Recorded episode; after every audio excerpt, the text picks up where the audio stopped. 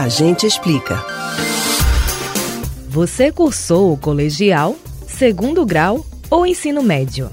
Além do nome, a última etapa da educação básica já passou por diversas transformações estruturais e de conteúdo. A mais nova mudança vai passar a valer a partir do ano que vem em todo o país.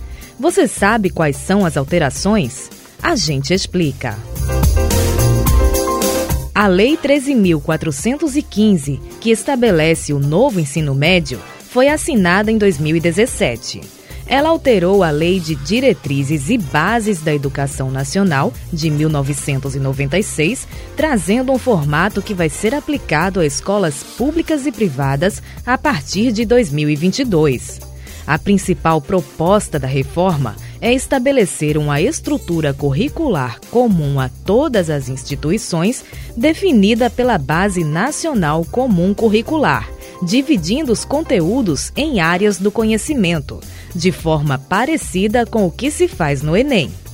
Os tópicos são os seguintes: linguagens e suas tecnologias, matemática e suas tecnologias, ciências da natureza e suas tecnologias e ciências humanas e sociais aplicadas. Todas as disciplinas do currículo atual vão estar contempladas nesses eixos, mas só língua portuguesa e matemática vão ser obrigatórias. Esse conteúdo vai corresponder a, no máximo, 1.800 horas ao longo dos três anos da formação média. O eixo vai ser combinado com uma grade mais flexível, organizada pelo próprio estudante. São os itinerários formativos. Eles vão ser escolhidos pelos alunos entre as opções disponíveis na instituição para aprofundar os conhecimentos em uma disciplina extra. Essa parte da estrutura curricular vai preencher 1.200 horas de estudo, somando os três anos. As escolas podem escolher quantos e quais itinerários vão disponibilizar, e elas têm até 2023 para implementá-los. Outra mudança é o aumento da carga horária.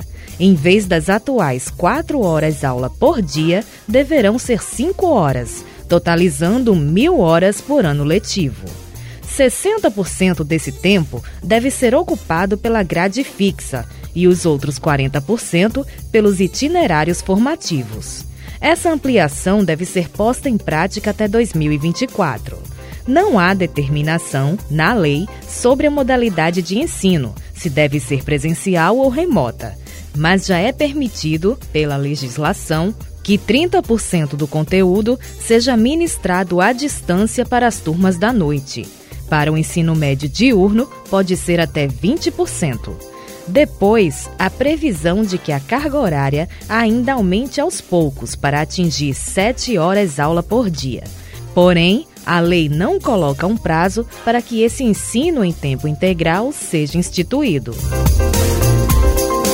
Você pode ouvir novamente o conteúdo desse ou outros A Gente Explica no site da Rádio Jornal ou nos principais aplicativos de podcast: Spotify, Deezer, Google e Apple Podcasts.